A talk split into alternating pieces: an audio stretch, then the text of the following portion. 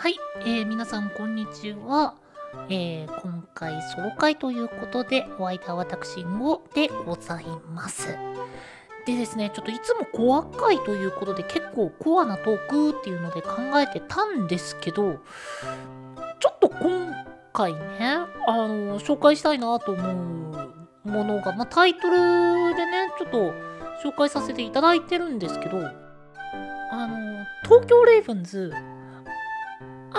まり有名にならなかった作品なんですよ。なのでちょっと今回はコア界でその内容にめちゃくちゃ踏み込んでいくぜっていうわけではなく普通に紹介して布教していきたいなと 思っております。ということで今回はその東京レイブンズなんですけどあれあの今その有名になったアニメであの呪術廻戦ってあるじゃないですか。僕はねあれが好きな人なら結構好きな作品じゃないかなって思ってるんですよ。まあ、かくいう僕はねそのそういったその呪文、まあ、呪術だったり呪文だったり魔法だったりのあのバリバリの中二展開とか大好きなのでもうもろドハマりみたいな感じの作品なんですけど東京レイブンズあのもともとアニメ化してるんですよ。そのアニメのその DVD ブルーレイの売り上げが芳しくなかったようで。まあその関係で多分2期が来てないみたいな感じだと感じなんですけど。いやけどねあの作品ちょっとうんちょっと今回はおすすめさせていただきます、まあ、まずその東京レイブンズ、まあ、どういった作品かっていうと、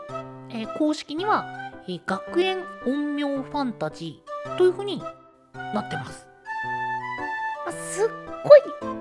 ざっくり、えー説明させてもらうと陰陽師の家系に生まれた主人公のハルトラくん、まあ、土御門ハルトラくんっていう主人公が、まあ、陰陽師の才能がないと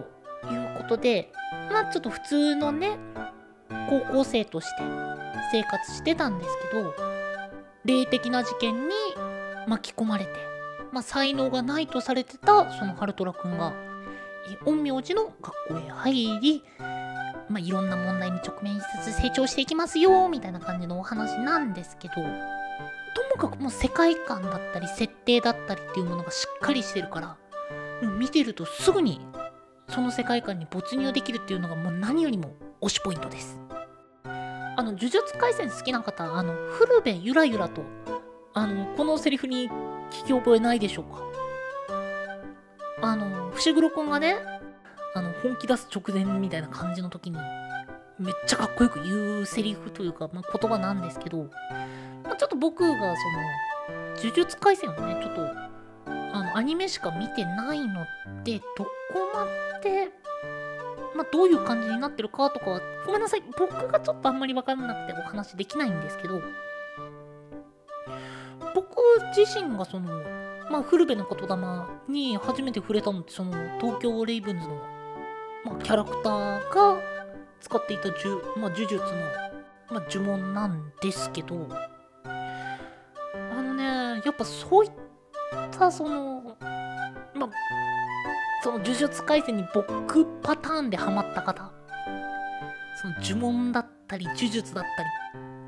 あの類が好きだよっていう方はね一度ぜひアニメを見てみてほしいです。アニメもねその序盤が割とその日常系みたいな感じで進むんですよ。で後半になってどんどんシリアスになっていくっていう感じなんですけどアニメが全24話で、まあ、今、まあもう10年近く前の作品にはなるんですけど、えっと、2013年に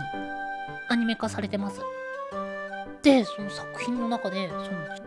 術とそのメカニカルな部分って言えばいいんですかね、その機械だったりとかの、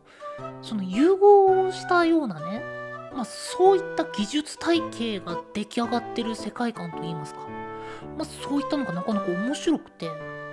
そういった設定に引き込まれましたね、まあ、前半の約うん10話くらいだったかな。までは割と日常系パートが展開されていくんですよ。で、僕が割とその、まあ、その、学園ラブコメ系と言いますか。まあ、そういったものなのかと思って、あんまりその惹かれてなかったんですけど、もうね、もう14話の術比べ。もうこれから一気に引き込まれました。すうん。ちょっと内容には極力触れないようにお話ししていこうと思うんですけど、まあ、とある敵ととある味方の、まあ、対決みたいな感じなんですけども、そこはこの手の呪術系と言いますか、もうね、中人心がやばい。めちゃくちゃかっこいい。なんかやっぱ全体的にその和のテイストが強い感じの、まあアニメなんですけど、もうもうもうもうそこのね、和のかっこよさの部分をめちゃくちゃ出してくれてる作品ですし、アニメがその24話で物語自体はちょっと完結しないんですよ。まだそこからお話自体は続いてっていう形で今もねその書籍版の方ではまだ続いてる感じなんですけどあこんなこともありえたのかなって思えるようなそういった一面がねまた楽しいんですよあとねアニメの方のオープニングも映像とねその曲自体もめちゃくちゃいいんでオープニングテーマが、えー、X エンカウンターとアウトグローエンディングテーマが君が微笑む夕暮れとブレイクアスペル。いや、ぜひ、これだけでも聞いてほしいですね。あの、YouTube とかで多分、検索したらオープニング映像で出ると思うんですけど、もうオープニング映像でハマった人は、ぜひ、あの、作品も絶対もう満足できるものなんで、ぜひ見てみてください。でね、あの、原作の方も、もう、話は活況っていう感じでいろんな謎だったり、まあ、それまでに貼られてた伏線っていうものがどんどん回収されてって、もう今、加速度的に楽しくなってきてるところなんで、もうあの、うん。アニメだけで終わらず、ぜひ、ぜひ小説まで、ぜひ読んでみてください。っていうね、ちょっと、今回はちょっとコアトークではなく、まあ、ちょっと紹介の回という風にさせていただきました。ほんとね、いや、僕はその、ま東京レイブンズが好きな状態から友達に勧められて、呪術、あ呪術回、呪術回戦。なんでこんなアクセントになった？え、呪術回戦の方も、まあちょっとそ、うん、東京レイブンズが好きだったっていうのを友達に話してたら、その友達から勧められた作品で、まあ呪術回戦にもハマって、みたいな感じの、まあルートだったので、多分ね、逆も楽しめると思うんですよ。もうね、もうぜひ、もうこれをき、まあ、東京レイブンズ知らないよっていう人で、まあ、呪術廻戦は知ってるけどっていう方ね。まあ、アマプラだったり、多分 D アニメとかあの辺にもあると思うんですけど、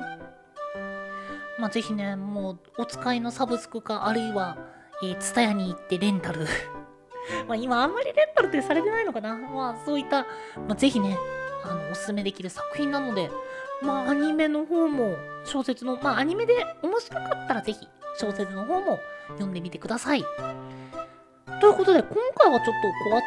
ークとは外れちゃいましたけど、えー、僕一押しのアニメ、ラノベの、えー紹介というふうにさせていただきました。